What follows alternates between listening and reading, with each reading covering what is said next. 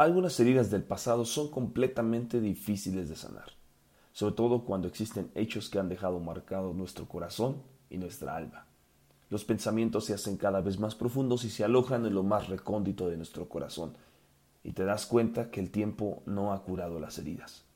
Cuando Dios te sana de las heridas del pasado, Él no solamente quiere ayudarte, sino que también quiere que tu experiencia sea una puerta de acceso, a través de la cual otros puedan experimentar la misma sanidad.